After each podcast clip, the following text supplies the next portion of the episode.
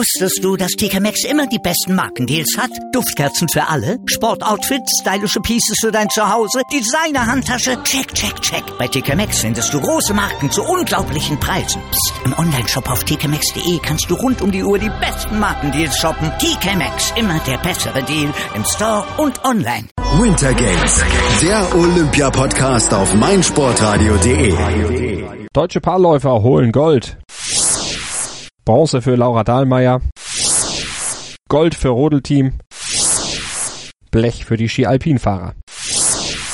Der Mega-Donnerstag macht es möglich und nötig. Winter Games, der Olympia-Podcast von meinsportradio.de. Heute mal deutlich länger, quasi Winter Games XXL. Aber die Entscheidungsflut heute erfordert es, denn es war ja eine Menge los in Pyeongchang am heutigen Donnerstag und aus deutscher Sicht auch wieder durchaus erfolgreich. Die Highlights habt ihr in den Headlines des Tages schon hören können und das erste dicke Ausrufezeichen wurde heute bereits in der deutschen Nacht gesetzt. Die Eiskunstläufer waren nämlich zur Kür angetreten. Zur Erinnerung, die Kurzkür hatten die chinesischen Paarläufer noch dominiert. Das deutsche Pärchen Aljona Savchenko und Bruno Massot hatte danach nur auf Platz 4 gelegen, nachdem sie sich einen Patzer geleistet hatten. Doch der sollte am Ende nicht mehr ins Gewicht fallen, war schnell vergessen, denn die Kür, die verlief einfach bombastisch für Aljona und Bruno. Und damit starten wir gleich nach einer kurzen Pause auch in den heutigen Wettkampftag hier bei Winter Games, dem Olympia-Podcast auf meinsportradio.de.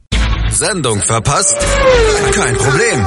Alle Sendungen gibt es auch als Podcast auf meinsportradio.de. Winter Games, der Olympia-Podcast auf meinsportradio.de. Eiskunstlauf.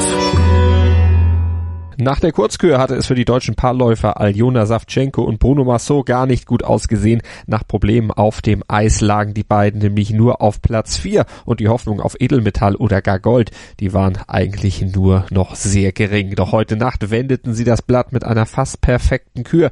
Diesmal saß auch der dreifache Salcho in Kombination und auch alle anderen technischen Elemente gelangen dem deutschen Paar traumhaft sicher und der künstlerische Ausdruck, der stimmt bei den beiden sowieso immer und diese Kombination im Ganzen brachte Savchenko und Massot dann einen neuen Kürweltrekord ein und mit dem zogen sie vorbei an den Weltmeistern aus China, an Sui Wenjing und Hong Kong und auch an Megan Duhamel und Eric Redford aus Kanada. Die Chinesen zeigten ungewohnte Wackler und büßten dadurch ihre fast uneinholbare Führung noch ein. Und da auch die Europameister aus Russland, Tarasov und Morozov patzten, war das deutsche Gold am Ende unter Dach und Fach. Ein traumhafter Sieg und die erste deutsche Paarlauf-Goldmedaille seit 66 Jahren. Der Blick in die Geschichtsbücher zurück verrät 1952. Da hatten Ria und Paul Falk den Olympiasieg für Deutschland gewonnen. Die Älteren werden sich noch erinnern.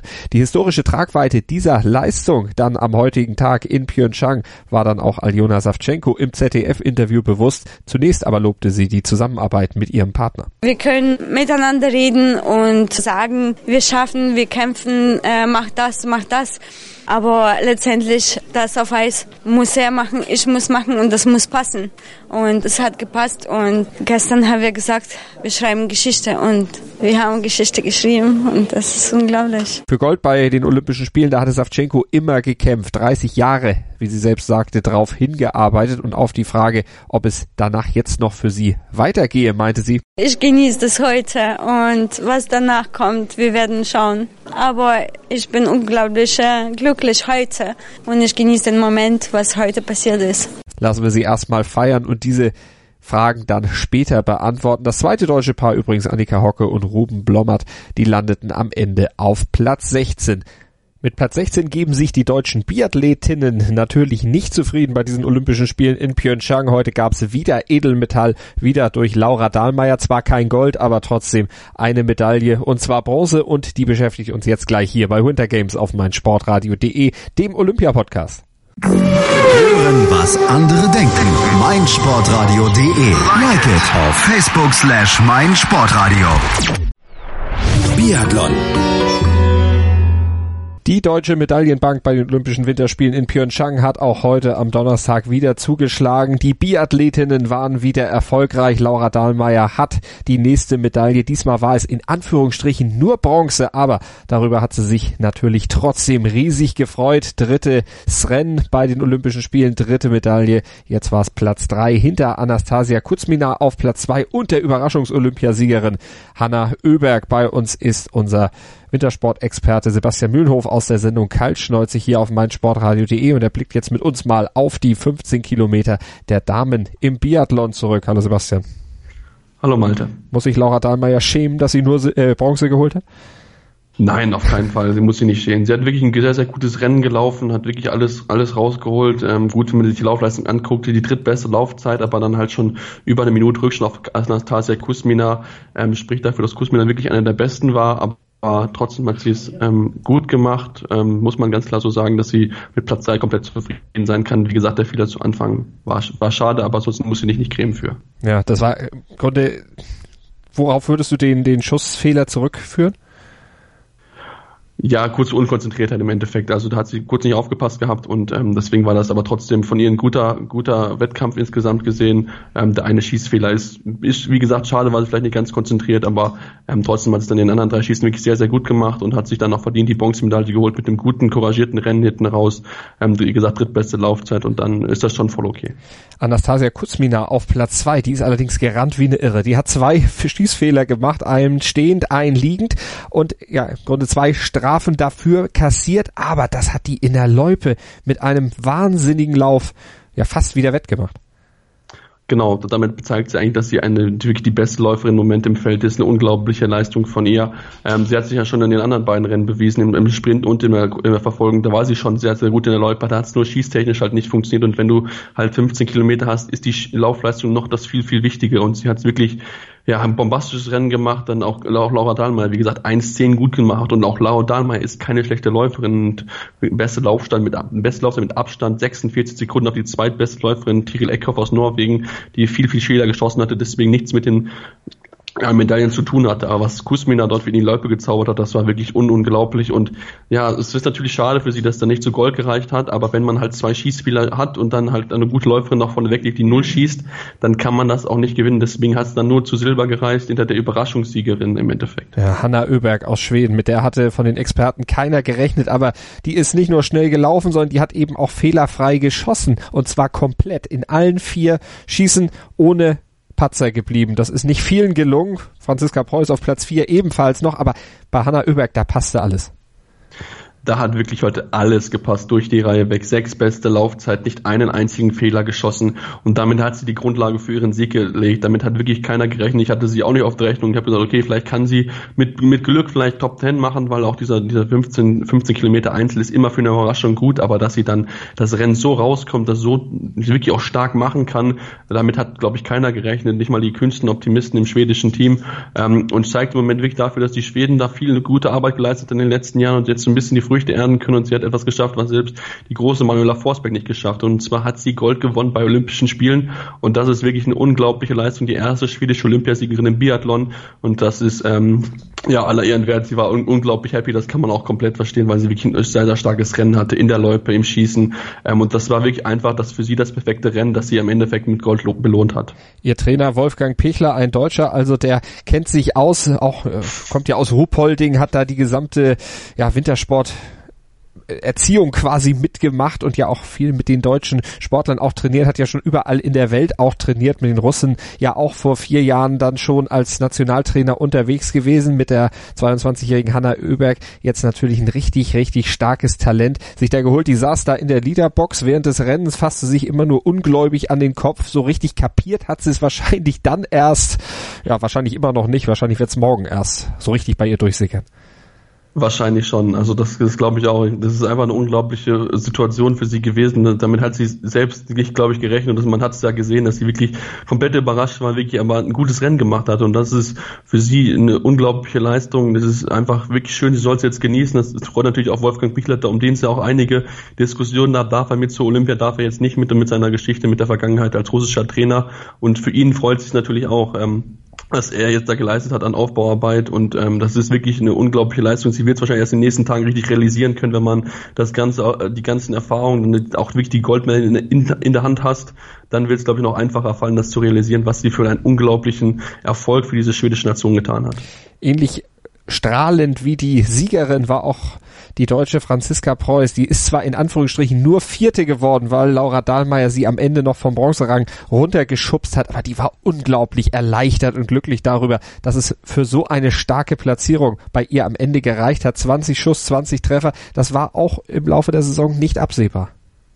Nee, das war nicht absehbar und sie hatte ja auch wirklich enorm zu kämpfen gehabt mit ihrer mit ihrer Gesundheit und dass sie jetzt so stark zurückkommt nach wirklich schwierigen anderthalb Jahren, das ist wirklich äh, eine schöne Geschichte für sie einfach. Sie hat ja sich einfach unbekümmert reingegangen, hatte ja auch ähm, die ersten beiden Rennen ja ausgelassen, war nicht nominiert gewesen für den Sprint und somit auch nicht für die Verfolgung und hat jetzt bewiesen, dass sie topfit ist, dass sie wirklich da ist, dass sie wieder ihre Topleistung abrufen kann. Das ist natürlich der undankbare vierte Platz, aber in diesem Fall hat man sie gesehen, wie sehr sich darüber gefreut hat, dass sie jetzt wieder vorne mit dabei ist, dass sie vorne mitlaufen kann.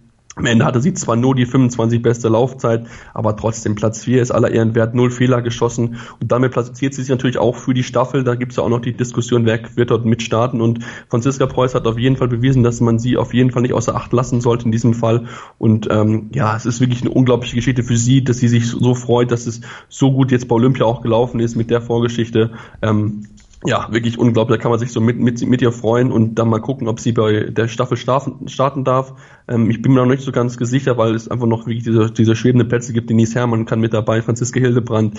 Ähm, das ist noch spannend zu sehen, wenn er in der Staffel starten wird und ähm, ich würde mich freuen für sie, klar, aufgrund der langen Verletzungsgeschichte und Platz 4 in diesem Fall wirklich ganz, ganz stark gewesen. Und ähm, auch wenn es läuferisch noch ein bisschen besser gehen kann, aber trotzdem soll man diesen vierten Platz nicht außer Acht lassen.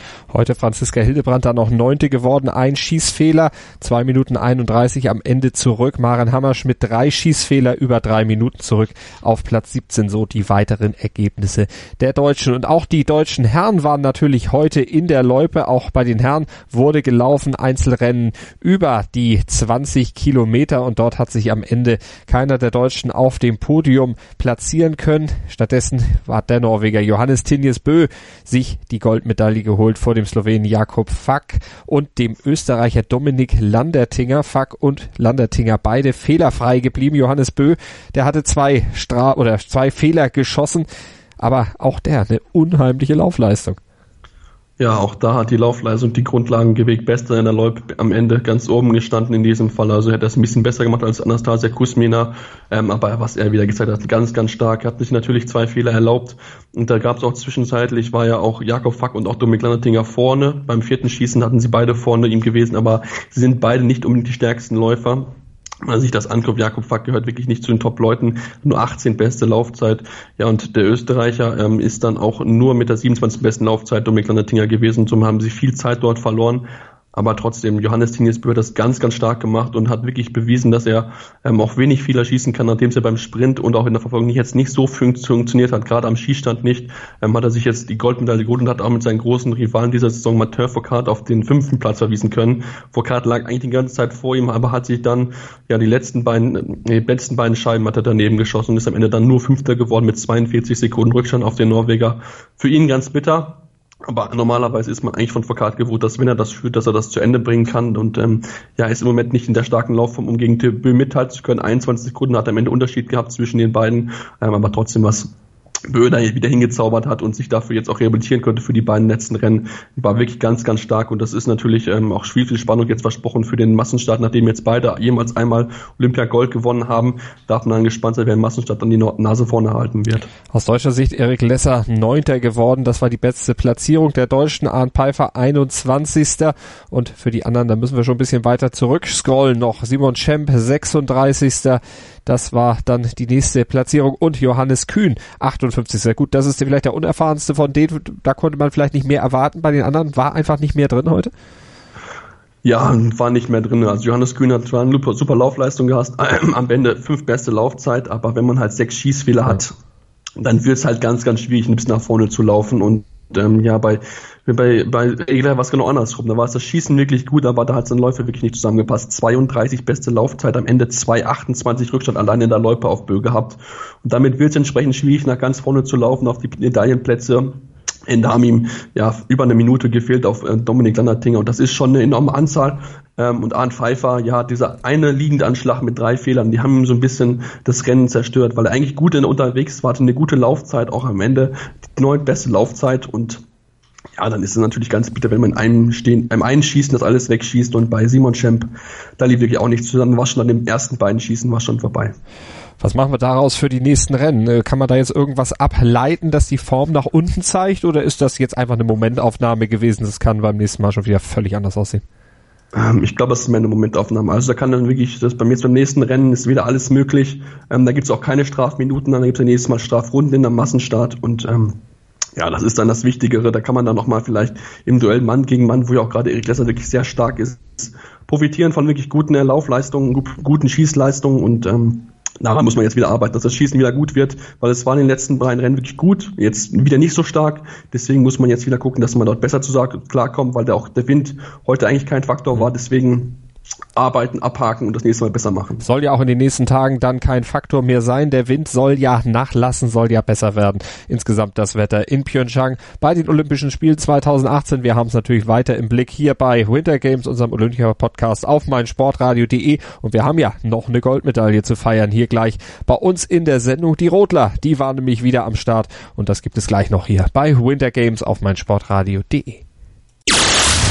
Ja, hi, hier ist Maximilian Hartung, Weltmeister im Säbelfechten und ich höre meinsportradio.de. Hören, was andere denken auf meinsportradio.de.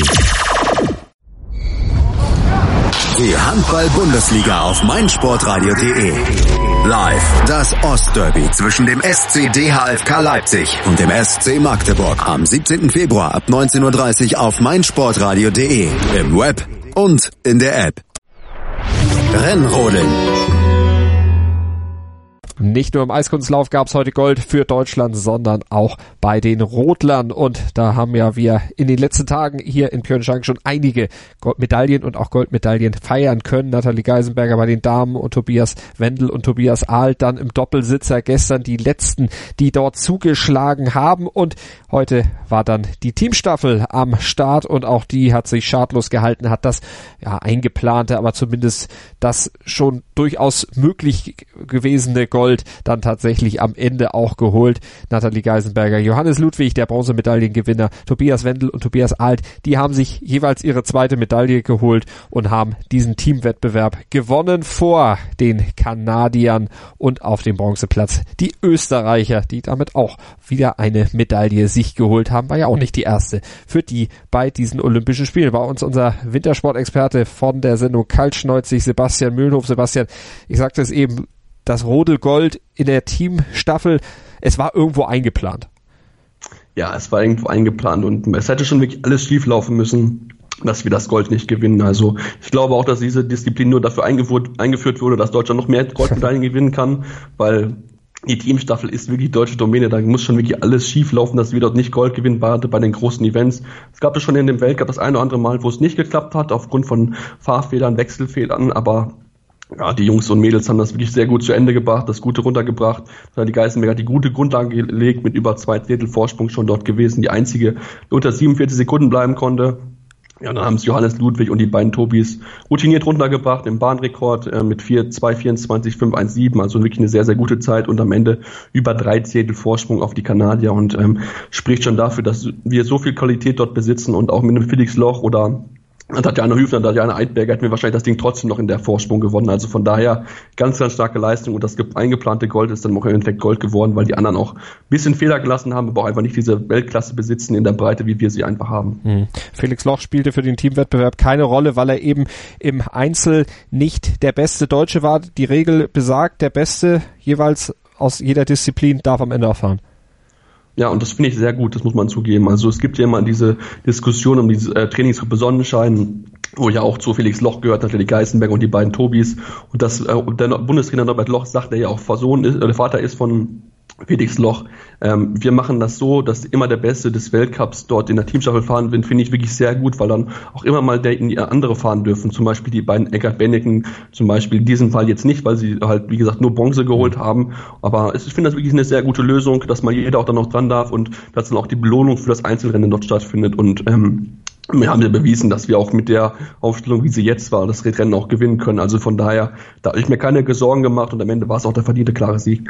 2014 hatte die deutsche Mannschaft in Sochi diesen Titel schon eingefahren, in diesem Jahr also verteidigt. Zweimal wurde dieser Wettbewerb im Rahmen der Olympischen Spiele bisher ohnehin erst ausgetragen. Deutschland also alleiniger Rekordhalter, selbstverständlich bei diesem Event. Insgesamt die Bilanz aus dem Eiskanal der Rotler kann man eigentlich nur positiv bestimmen. In allen Wettbewerben Medaillen gewonnen. Wenn man jetzt mal von diesem Fauxpas, den sich Felix Loch da zum Auftakt äh, geleistet hat, mal absieht, eigentlich alles super.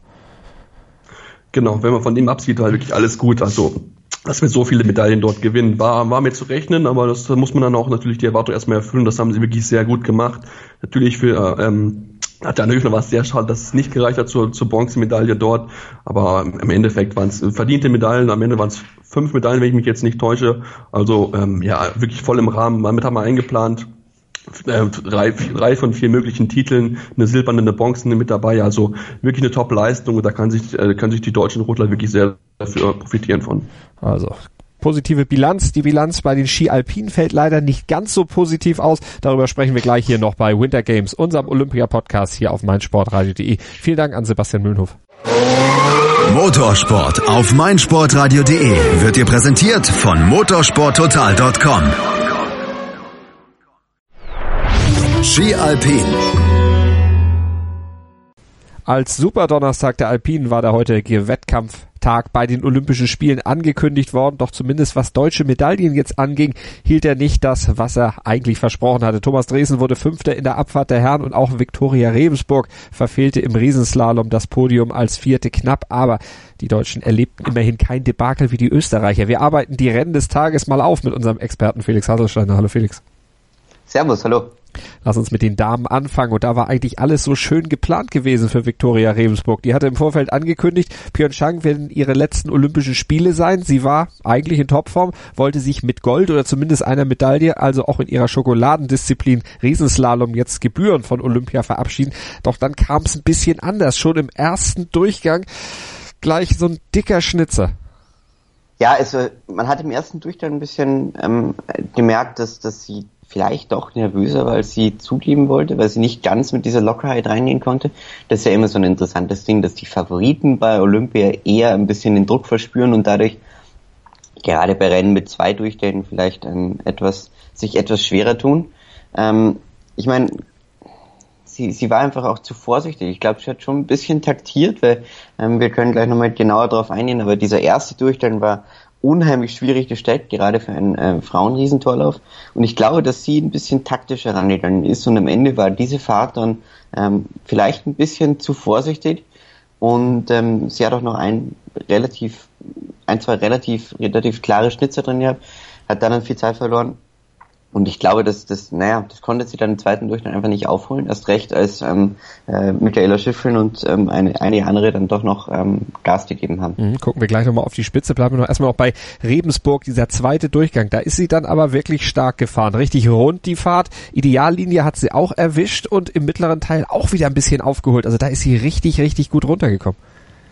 Ja, aber das, das Problem war, das ist eben dieses Olympia-Phänomen, dass im, zweiten Durchgang, das haben dann viele geschafft, weil einfach mehr riskiert wurde. Mhm. Der Lauf hat das dann sich auch angeboten ähm, und dann hat sie natürlich ihre Stärken ausspielen können. Aber dieser Rückstand, ähm, den sie nach dem ersten Durchgang hatte, war dann einfach zu groß, um wirklich ähm, vielleicht dieses, ja, diese Medaillenrennen noch anzugreifen oder eben ähm, doch eigentlich musste ja ihr Ziel nach äh, drei Siegen und zwei zweiten Plätzen musste ihr Ziel schon Gold sein. Und ähm, ähm, das, das, da war sie einfach zu weit weg nach dem ersten Durchgang. Und dass das wehtat, dann eben diese Medaille nicht geholt zu haben, das hat sie auch bei den Kollegen vom ZDF gesagt, sich allerdings dort insgesamt recht gelassen präsentiert. Riesensalam besteht halt bekanntlich aus zwei Läufen und äh, ja, der erste war einfach unten der Fehler. Ähm, wenn man sich jetzt den Zeitrückstand an, anschaut, das hat mir ungefähr fünf Zehntel gekostet und das ist mehr oder weniger jetzt auch der Rückstand, den ich auf die Siegerin habe. Äh, ist schade natürlich, klar, tut weh, um, einmal daneben zu stehen auf dem, am vierten Platz. 58 Hundertstel am Ende, sie hat's gesagt, hinter Michaela Schifrin, die ihrer Favoritenstellung, das muss man aber auch sagen, die war eigentlich die Top-Favoritin und der ist sie auch gerecht geworden, dieser Stellung. Der ist ihr gerecht geworden. Ähm, ja, also Michaela hat man auch im, im ersten Durchgang schon gemerkt, sie war auch oben ein bisschen taktischer, ist dann ähm, unten raus ähm, doch noch, hat sie, hat sie noch einiges an Zeit rausgeholt, eben auf unsere große Überraschung im ersten Durchgang, Manuela Möld, die ja dann ähm, deutlich zurückgefallen ist im zweiten Lauf. Und ähm, für Schiffrin, ich glaube, wenn wir da noch mal kurz drüber sprechen wollen, ich glaube, dass ähm, wir bei Olympia schon so ein bisschen beobachten können, dass die ganz großen Favoriten bisher einfach ihre Sachen zeigen. Wir können gleich noch auf die Abfallen, da war das ja auch gefallen. Mhm. Und äh, bei Jayla hat man so ein bisschen gemerkt, dass die diese ja leichte Nervosität, die sich in den letzten Wochen aufgebaut hat, nach ihren nicht so guten Ergebnissen im Weltcup, wo sie so ähm, zum ersten Mal seit einigen Jahren an ihre Grenzen gestoßen ist, ähm, die hat sie wieder ablegen können mit viel Training, viel guten Leistungen oder einer frühen Anreise auch nach Pyeongchang. Und ich glaube, ähm, von allen, die da oben waren, ähm, war sie diejenige, die da am erleichtesten ist, weil äh, bei Vicky Rebensburg, sie hat schon ihre Medaille damals gewonnen, sie, sie ist schon eine erfahrenere Fahrerin.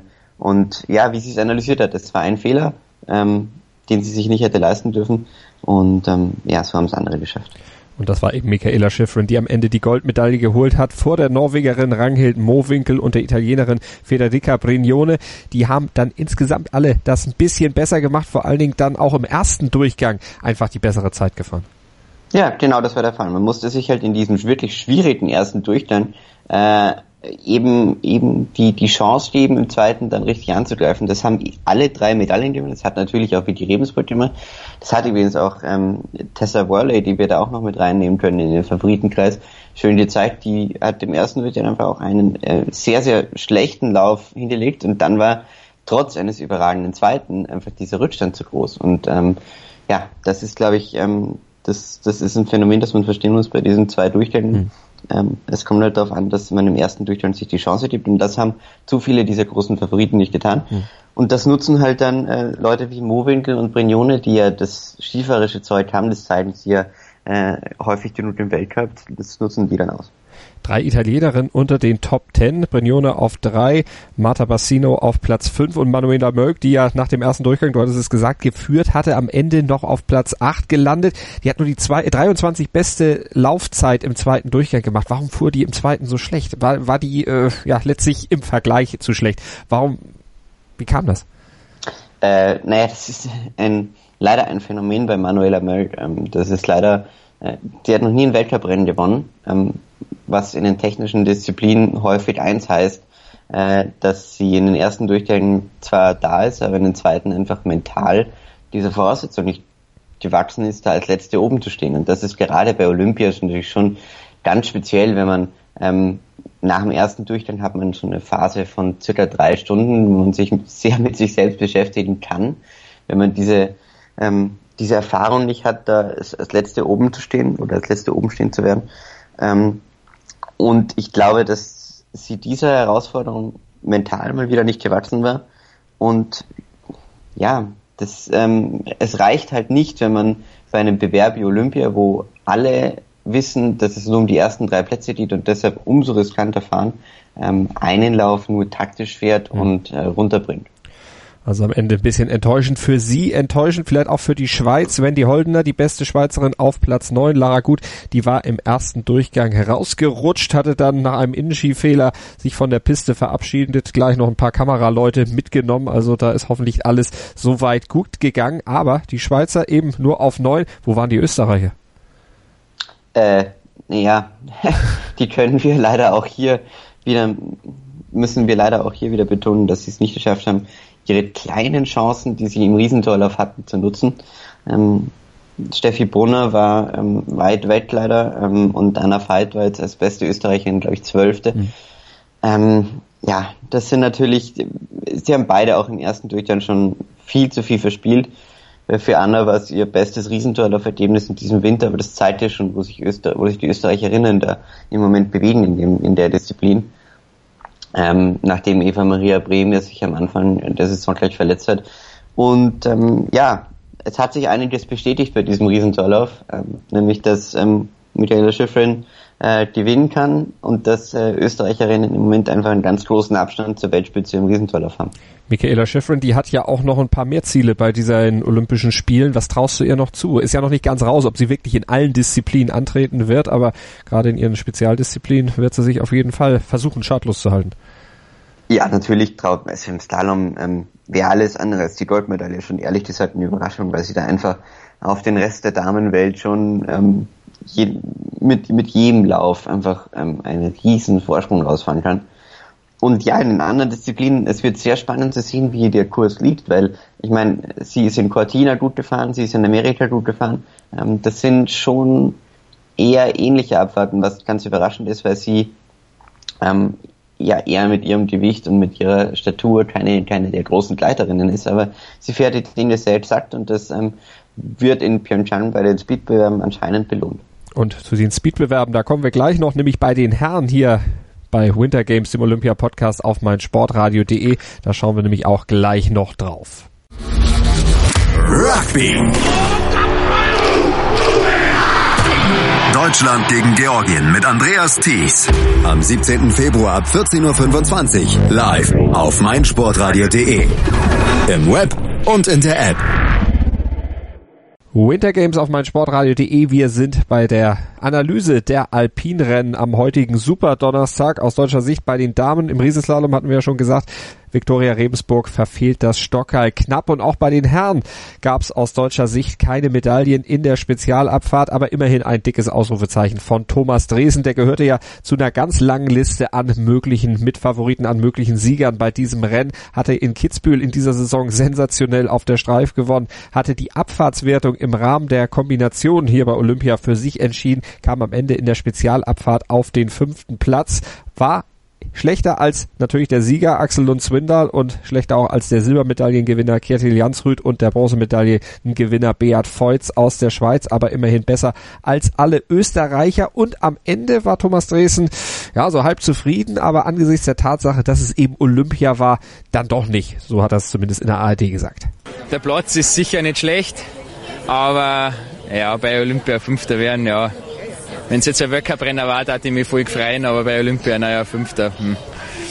ist ja keine Medaille. Die Form, die war, ist wirklich da, aber ich war halt heute einfach äh, teilweise ein bisschen zu wenig am Limit unterwegs. Ich bin ein bisschen zu rund gefahren, zu sauber gefahren und ich habe mir schon unter Anfang gemerkt, ah, es geht sich alles so schön aus, es ist so, geht sich so locker aus und das ist meistens nicht so gut. Und dann sind halt ein paar kleine Fehler auch noch dazugekommen, aber mei, da lernt man auch draus. Muss man Harakiri fahren, Felix? Es ist lustig, weil er es erst dann so angesprochen hat. Ich habe mir bei meinen kleinen Notizen dazu geschrieben, ähm, nach seiner Fahrt schön. Und schön ist leider nicht gut in, in der Herrenabfahrt. Also ähm, wenn jemand schön fährt, dann hat er das schon richtig gesagt, äh, führt das in der Regel dazu, dass er nicht aggressiv genug unterwegs war. Und das ähm, waren alle vier, die vor ihm waren, eben dieses Stückchen, dieses Stückchen mehr äh, Risiko noch genommen ähm, gerade bei Beat Voits, wo ich ehrlich gesagt gedacht habe, dass er kurz die Siegfahrt hatte. Aber ähm, ja, es ist schade für Thomas Dresen, weil er ähm, mit der Startnummer 1 gestartet ist. Und ich weiß nicht, ob das bei dieser Olympia-Abfahrt nicht taktisch klüger gewesen wäre, eine etwas spätere Nummer zu nehmen. Ähm, klar kann man nicht wieder sagen, die Piste hätte dann ein bisschen gelitten, aber mhm. ich glaube, dass ähm, es schon ihm gut getan hätte, wenn er gesehen hätte, okay, ich kann noch mehr Risiko gehen. Ja? Und ähm, er musste diesen Lauf ein bisschen das Testpilot bewältigen und ähm, da waren sicher eben noch diese, diese sieben, acht Zehntel, die er am Ende ähm, auf die Medaillenränge oder auf Gold verloren hat, drin. Aber trotzdem, er muss sich nicht grämen. Also wenn man jetzt im vor dem Olympischen Winter gesagt hätte, ein Deutscher wird Fünfter in der Abfahrt, ich glaube, das hätten die Deutschen gekauft. Ja, um Gottes Willen. Also wie gesagt, aber seht, mit äh, Erfolgen steigen auch die Ansprüche. ja. Also äh, man kann nicht in Kitzbühel gewinnen, äh, uns Österreichern da eins auswischen, das sich feiern und dann äh, bei Olympia ankommen und sagen, naja, wir wollen mal in die Top Ten fahren. Also ähm, äh, wer, wer, wer Kitzbühel-Sieger ist, ist automatisch Favorit in jedem Abfahrtsrennen, das dann folgt. Und ähm, ja, insofern, er hat ja seine, er hat ja seine Rolle eher erfüllt als Fünfter mhm. und ähm, kann da durchaus zufrieden sein. Aber wie er gemeint hat, es gibt halt bei Olympia drei Medaillen und alles andere ist ähm, nicht wichtig. Andreas Sander Zehnter geworden, Josef Ferstl 25. insgesamt. Wie würdest du das Ergebnis der Deutschen bewerten? Ja, das stimmt eigentlich genau den, den Weltcup-Stand so ein bisschen wieder. Natürlich hat Thomas Dresen einen großen Erfolg gehabt, aber er hat wie alle anderen eben auch noch diesen Abstand auf diese ganz großen drei, Swindal, Jansrud und Feutz, die ja dann uns das auch gezeigt haben. Und ähm, ja, der Rest der Deutschen, Andy Sander so um Platz 10 trifft es eigentlich auch ganz gut und Platz 25 für ähm, Josef Ferstl. Ja, das, das passt schon. Ich meine, sie haben alle das rausgeholt, was man von ihnen erwarten konnte. Und insofern können sie mit dem Ergebnis zufrieden sein, aber wie gesagt, dann, wenn man Zehnter oder 25. wird, ist eine Olympia-Abfahrt halt auch nur eine Abfahrt. Aber sie haben immerhin die Österreicher geschlagen, zumindest Thomas Dresen. Der ist besser als alle anderen. Äh, Österreich mit Platz 7 von Vincent Kriechmeier und Platz 9 von Matthias Meyer als besten Platzierung. Dahinter Max Franz 11., Hannes Reichel 12. Das ist auch jetzt nicht so berühmt. Nee, sie sind alle hintereinander gestartet und alle hintereinander ins Ziel gekommen. Ähm, es ist, es ist, also es ist schon, äh, ja, eine sehr herbe Enttäuschung für Österreich. Also das muss man, kann man gar nicht anders sagen. Ähm, ich war ehrlich gesagt überrascht, wie ich heute in der Früh die, so das Presseecho in Österreich durchgelesen habe, dass das relativ mild ausgefallen ist, weil sie, glaube ich, noch darauf warten, ähm, was sich da beim Super G tun wird. Und, ähm, ich glaube, der ist ja morgen und ähm, äh, ja, aber ansonsten für, für diese Mannschaft mit diesen vier guten Kandidaten ist es natürlich eine Enttäuschung, sich zwischen Rang 7 und 12 einzusortieren und da auch zeitlich einfach ähm, um die Sekunde, eine gute Sekunde auf den Olympiasieger zu verlieren, ähm, das wäre nicht nötig gewesen, vor allem weil alle eigentlich ähm, gut oben gestartet sind und dann im Mittelteil wirklich geschlossen eine Sekunde verloren haben. Ich weiß nicht, ob das an der Abstimmung lag oder ob das am grundsätzlichen ähm, skifahrerischen lag, weil ähm, sie sind schon, die Österreicher haben ein bisschen einen anderen Stil, wenn man das so sagen will. Sie fahren ja Sie waren oft ein bisschen härter und weniger ähm, diese, diese langgezogenen Kurven, die man da in Pyeongchang auf der Strecke hatte, ähm, erfordern eben eher so eine gewisse weiche, äh, sanfte Fahrweise und nicht zu viel Kantendruck in manchen Situationen. Und ich glaube, dass ihnen das nicht so gelegen hat, wie jetzt, ähm, sagen wir, auf einer steileren Abfahrt in mhm. äh, Benjen, Kitzbühel, ähm, Garmisch oder was. Und ich glaube, dass das so ein bisschen schon der versteckte Grund war. Nichtsdestotrotz, äh, es muss natürlich irgendeinen Angriff auf die Medaillenringe schon geben und der war bei keinem der vier da und deshalb ist es schon eine schwere Enttäuschung. Den besten Angriff auf die Medaillenränge hatte hat Axel Lund Zwindal dann hingelegt. Er war vor vier Jahren in Sochi bei der Abfahrt noch so enttäuscht gewesen, hatte Blech eingefahren, hatte die Medaillen knapp verpasst. Jetzt schlug er zurück, ist am Anfang bei seinem Rennen noch ein bisschen sanfter gefahren, hat es im Mittelteil dann rausgeholt. Genau, er war oben 23 Hundertstel hinten. Also das ist schon äh, das ist schon einiges, ähm, was er da oben liegen gelassen hat in den ersten zwei, drei Zwischenzeiten. Dann hat er aber einen Mittelteil gefahren, also der war derart perfekt. Das war unglaublich zu sehen, was er da an Zeit noch rausgeholt hat auf Beat Voits. Also ich meine, wenn man Voits Fahrt gesehen hat, dann war das schon, das hat schon sehr nach Gold gerochen und dass da noch zwei ähm, Norweger davor reinfahren, ich glaube, das hat äh, uns sehr gewundert und Beat Voits ziemlich schockiert. Aber ähm, ja, also Swindal ähm, ist da oben wirklich, ist, ist dann im Mittelteil eben besser gefahren und unten raus hat er das dann noch rausgeholt. Und da zeigt sich natürlich, was er mit seiner Erfahrung, dass er das relativ gut spürt, ähm, wenn er im, in einem oberen Teil gar nicht so drauf war und dass er dann eben unten raus voll riskiert hat und Gas gegeben hat. Zweite Goldmedaille bei Olympia für Axel Lund Zwindal 2010 in Vancouver. Da gab es schon mal Gold im Super G. Und wenn wir über den Mittelteil sprechen, dann war der für Kjetil Jansrud am Ende so der Faktor, warum es dann eben für ihn nicht mehr klappte, äh, Swindal einzuholen. Genau, Kjetil Jansrud hat ja zwei Starten nach Axel Swindal äh, uns allen gezeigt, dass oben eben noch ein bisschen Zeit drin war. Aber ähm, er war im Mittelteil der zweitbeste, aber das hat bei Olympia einfach nicht zu Gold gereicht. Und ähm, ja, insofern, ich hätte, ich hätte ehrlich gesagt, ähm, hätte es mich da nicht überrascht, wenn Jetty Jansrud noch äh, Axel Zwindel ein bisschen in die Suppe spuckt, ähm, weil er schon, er ist so ein, er ist so ein Momentfahrer. Also Jetty Jansrud ist immer da in diesen kleinen wichtigen Momenten, wo es drauf ankommt. Und äh, deshalb hatte ich eigentlich, hatte ich ihn als Geheimfavoriten so am, am Tisch und ähm, um, umso beeindruckender ist es dann, dass das Atlas Windel das so runtergebracht hat und da seine, seine Rolle als ähm, ja doch nebenfalls ganz großer Favorit äh, gerecht geworden ist. Wie schätzt du es ein, diese Absage am Sonntag, diese Verschiebung jetzt um so viele Tage nach hinten, hat sich das ausgewirkt irgendwie auf die Psyche der Fahrer? Hat das beim Ergebnis heute eine Rolle gespielt?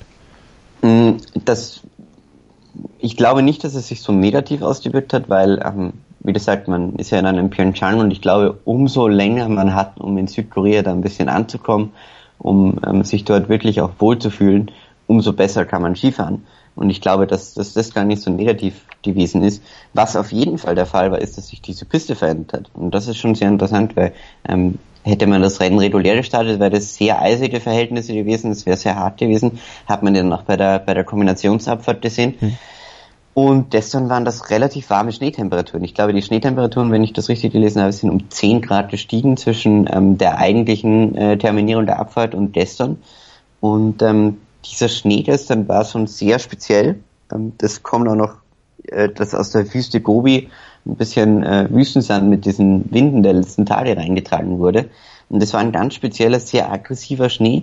Und ich glaube, dass der schon ähm, ja, eben einigen besser gelegen ist und anderen weniger. Ich möchte jetzt nicht schon wieder die Österreicher ansprechen oder sie verteidigen, aber ähm, das ähm, hat dazu ein bisschen geführt, also ich glaube, dass auf eisigen Temperaturen oder bei eisiger Piste ein Dominic Paris zum Beispiel, der jetzt äh, gut fünf Zehntel hinten war, ja. nochmal deutlich gefährlicher gewesen wäre. Und ähm, ja, so, so könnte man sagen, dass sich ein bisschen was verändert hat.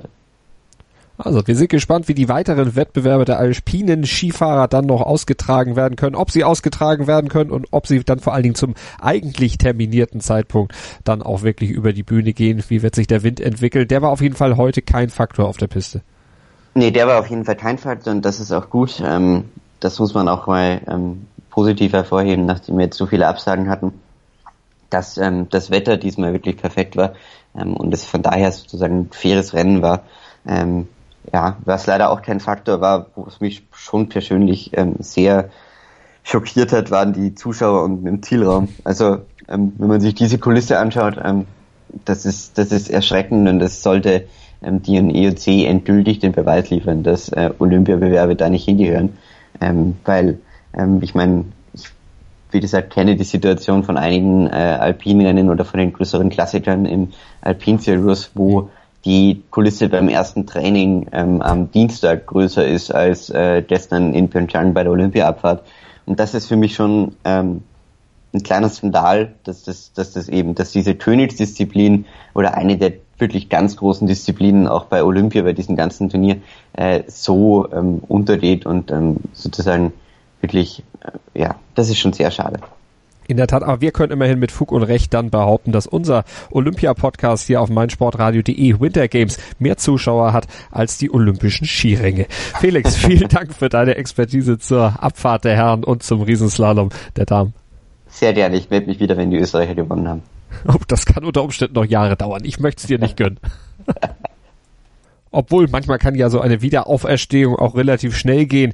Darüber können wir auch gleich noch ein Liedchen singen, wenn wir auf den Langlauf schauen und auf die Norwegerinnen. Die waren ja im Skiathlon noch so enttäuscht, obwohl auch das Klagen auf hohem Niveau war. Heute ging es dann auf die Freistilstrecke und da haben sie zumindest, was den Olympiasieg angeht, sich wieder zurückgemeldet. Gleich mehr davon bei uns hier bei Winter Games auf meinsportradio.de mit unserem nordischen Skisportexperten mit Sven Schulze. Sei dein eigener Programmchef. Mit unserer neuen meinsportradio.de App wählst du jetzt zwischen allen Livestreams und Podcasts. Einfach, immer, überall. Hol dir unsere neue App für iOS und Android und bewerte sie jetzt bei Google Play und im App Store von iTunes. Mein Lieblingspodcast auf meinsportradio.de. Hallo. Hier ist Andreas Thies von der Sendung Chip in Charge, dem Tennis Talk auf meinsportradio.de. Jeden Montag versorgen Philipp Joubert und ich dich mit den neuesten News aus der Welt des Tennis. Darüber hinaus bieten wir Dailies zu den Grand Slams oder auch Live-Übertragung von ausgewählten Turnieren. Wenn dir gefällt, was du von uns bekommst, freuen wir uns über eine gute Bewertung für Chip in Charge auf iTunes. Dir gefällt, was du hörst? Dann rezensiere unsere Sendungen jetzt auf iTunes und gib ihnen fünf Sterne. Winter Games, der Olympia-Podcast auf meinsportradio.de. Skilanglauf. Auch in der Langlaufloipe fiel heute in Pyeongchang wieder eine Entscheidung. Zehn Kilometer Freistil der Damen standen auf dem Programm und nach dem Auftakt mit dem Skiathlon, wo sich ja Charlotte Kalla aus Schweden die Goldmedaille gesichert hat, waren die Norwegerinnen so ein bisschen unter Druck, aber sie haben heute zurückgeschlagen und was genau passiert ist, das erzählt uns jetzt unser nordischer Skisportexperte hier auf meinsportradio.de, Sven Schulze. Hallo Sven.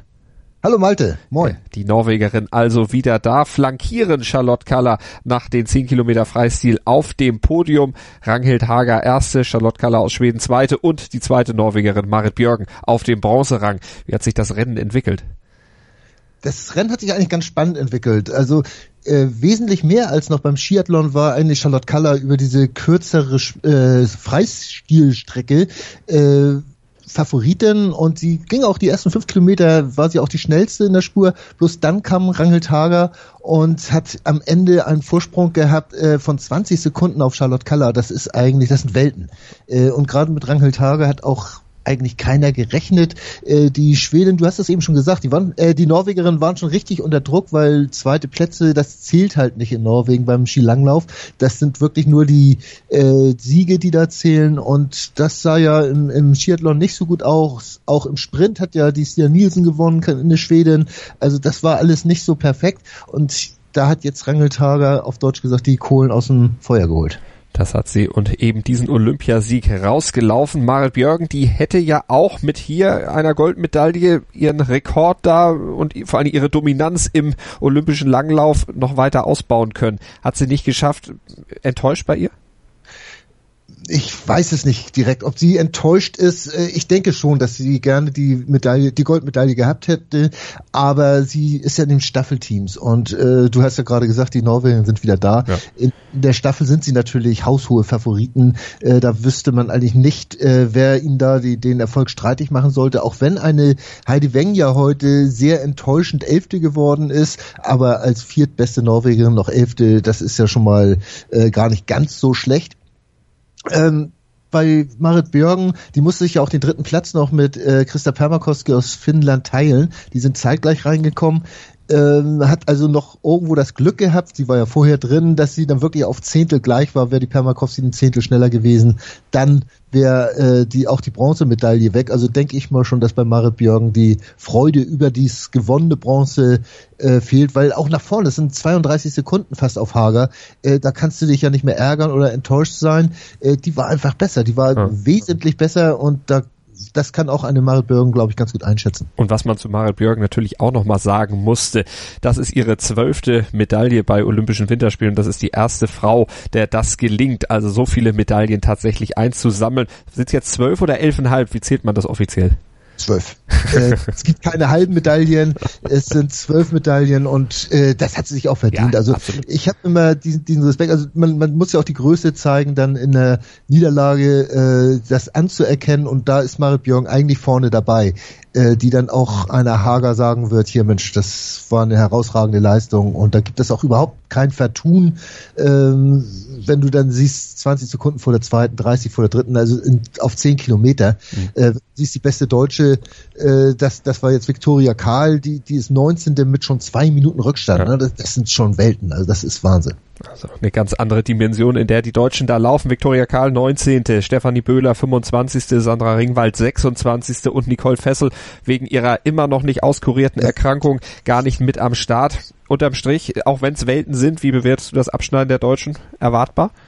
Also ich habe mich gefreut, dass gerade Victoria Karl, die ist als 18. gestartet, äh, Sandra Ringwald als 24. Die haben Bestzeiten gesetzt. Das bedeutet, die sind schnell angegangen für ihre Verhältnisse. Sie haben es versucht. Sie haben das versucht, was sie konnten, sind nachher hinten ein bisschen zurückgefallen, alle beide, äh, weil sie es, aber äh, es gibt ja nichts Schlimmeres, als bei solchem Rennen äh, dabei zu sein und es nicht versucht zu haben, also nicht, nicht äh, auf Risiko gegangen zu sein und äh, im Ziel auf einmal festzustellen, Mensch, eigentlich hätte es noch ein paar Reserven gehabt. Äh, also insofern, sie haben es versucht und äh, ja, sind aber auch jetzt so in diesem Anschlussbereich der, der, der Weltcup-Punkte um Platz 20. Es gibt ein paar Norweger, fehlen natürlich noch, äh, weil ja bei Olympia nur vier starten dürfen. Aber ansonsten sind sie eigentlich dabei und für die Staffel, wenn eine Nicole Fessel denn fit werden sollte, das muss man jetzt ja alles äh, konjunktivieren, äh, dann sehe ich die Deutschen doch so weit aufgestellt, dass sie, naja, ich sag mal so um, um Platz vier, fünf, fünf, sechs vielleicht so, so mitlaufen können.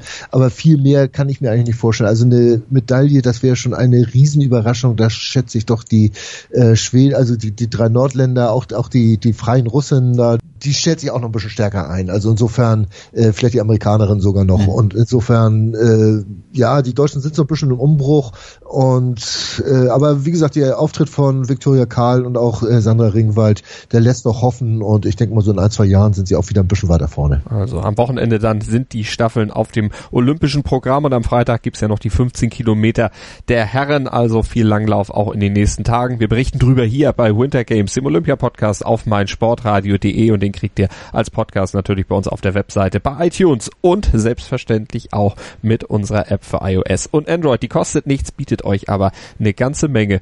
Unter anderem auch die Analysen von Sven Schulze in Sachen Langlauf und natürlich auch Sven mit dem HSV-Talk. Sven, vielen Dank für heute. Gerne doch. Und wir fassen gleich noch den Rest des Olympiatages zusammen und blicken noch auf den Medaillenspiegel hier bei Winter Games, dem Olympia-Podcast auf meinsportradio.de. Die Handball-Bundesliga auf meinsportradio.de. Live das Ostderby zwischen dem SC DHFK Leipzig und dem SC Magdeburg am 17. Februar ab 19.30 Uhr auf meinsportradio.de, im Web und in der App.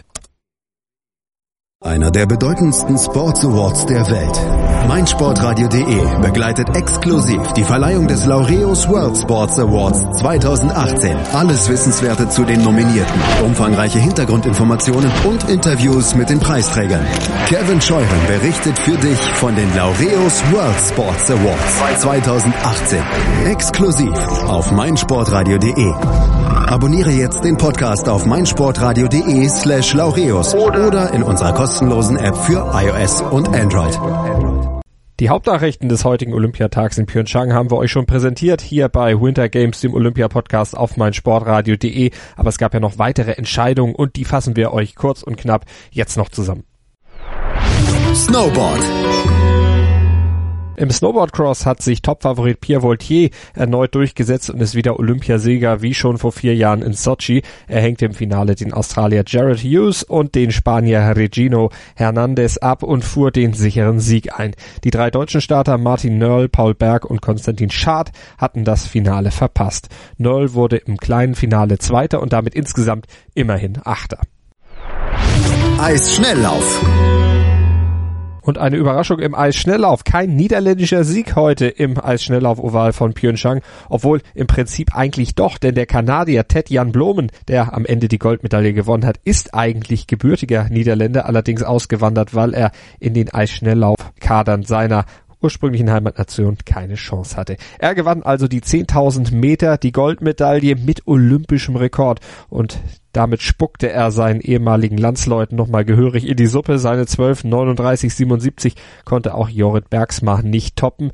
Der Niederländer wurde Zweiter. Bronze ging an Nicola Tumolero aus Italien. Und MIFT-Favorit Sven Kramer, der blieb nach einem kraftlosen Auftritt nur auf Platz 6 hängen. Der Traum von einer Medaille über die Königsdisziplin der Eisschnellläufer für Sven Kramer damit weiter vertagt oder, wenn er in vier Jahren nicht nochmal antreten sollte, sogar ausgeträumt. Und da die Niederländer heute eben kein Gold geholt haben im Eisschnelllauf, hat sich auch im Medaillenspiegel ein bisschen was verändert. Norwegen ist nämlich an den Niederländern, die auf Platz drei stehen, vorbeigezogen, liegt jetzt mit sechs Goldmedaillen, eine vor den Niederländern auf Platz zwei, aber unangefochten vorne an der Spitze weiter die deutsche Mannschaft, die heute ihre Führung entsprechend ausgebaut hat. Zweimal Goldmedaillen gab es heute zu feiern aus Sicht der deutschen Mannschaft. Dazu ja auch noch die Bronzemedaille von Laura Dahlmeier. Und so macht es in der Gesamtrechnung jetzt 15 Medaillen für die deutsche Mannschaft. Und die verteilen sich so. Neunmal Gold, zweimal Silber und viermal Bronze, damit Platz eins im Medaillenspiegel nach diesem Donnerstag bei den Olympischen Spielen 2018 in Pyeongchang. Morgen am Freitag könnte es dann erstmals ohne deutsche Medaillen abgehen bei diesen Olympischen Spielen, zumindest ohne klare Goldmedaillen. Skeleton der Herren findet morgen statt. Snowboard Cross der Damen, Langlauf Freistil der Herren über 15 Kilometer und das Freistil Skiing. Die Sprungschanze der Damen wird ebenfalls ausgetragen. Vielleicht gibt's ja im Eisschnelllauf bei den 5000 Metern der Damen was zu holen. Das ist ja die Spezialstrecke von Claudia Pechstein. Vielleicht kann die alte Dame des Eisschnelllaufs morgen zuschlagen und für Deutschland eine Medaille holen. Ihr werdet es auf jeden Fall hören hier bei uns auf meinsportradio.de bei Winter Games, unserem Olympia-Podcast. Malte Asmus bedankt sich für heute, für euer Interesse. Bis morgen und bleibt uns hier auf meinsportradio.de gewogen. hört auch unsere Live-Übertragung und da haben wir ja am Wochenende gleich zwei für euch. Am Samstag nämlich sowohl Rugby, die deutsche Nationalmannschaft im Einsatz, als auch Handball. Aus der Handball-Bundesliga übertragen wir euch das Ostderby. Beides live hier bei uns auf meinsportradio.de und am besten zu hören natürlich mit unserer App für iOS und Android. Die gibt's in den entsprechenden Stores. Kostet nichts, bietet euch aber so viel. Alle Podcasts und alle Live-Übertragungen von meinsportradio.de praktisch für die Hosentasche. Sport für die Ohren rund um die Uhr live und als Podcast. Das ist unser Motto und Olympia bei uns in dieser und in der nächsten Woche ein ganz großes Thema. Auch morgen wieder. Danke für heute. Malte Asmus sagt auf Wiedersehen. Die Handball-Bundesliga auf meinsportradio.de. Live das Ostderby zwischen dem SC DHFK Leipzig und dem SC Magdeburg am 17. Februar ab 19.30 Uhr auf meinsportradio.de. Im Web und in der App. Rugby. Deutschland gegen Georgien mit Andreas Thies. Am 17. Februar ab 14.25 Uhr live auf meinsportradio.de. Im Web und in der App. Wie viele Kaffees waren es heute schon? Kaffee spielt im Leben vieler eine sehr große Rolle. Und das nicht nur zu Hause oder im Café, sondern auch am Arbeitsplatz. Dafür gibt es Lavazza Professional. Kaffee am Arbeitsplatz, der genauso lecker schmeckt wie in eurem Lieblingskaffee. Die perfekte Kaffeelösung für jede Art von Unternehmen. Klein, mittel, groß. Ihr habt auf jeden Fall einen Kaffee, der schmeckt.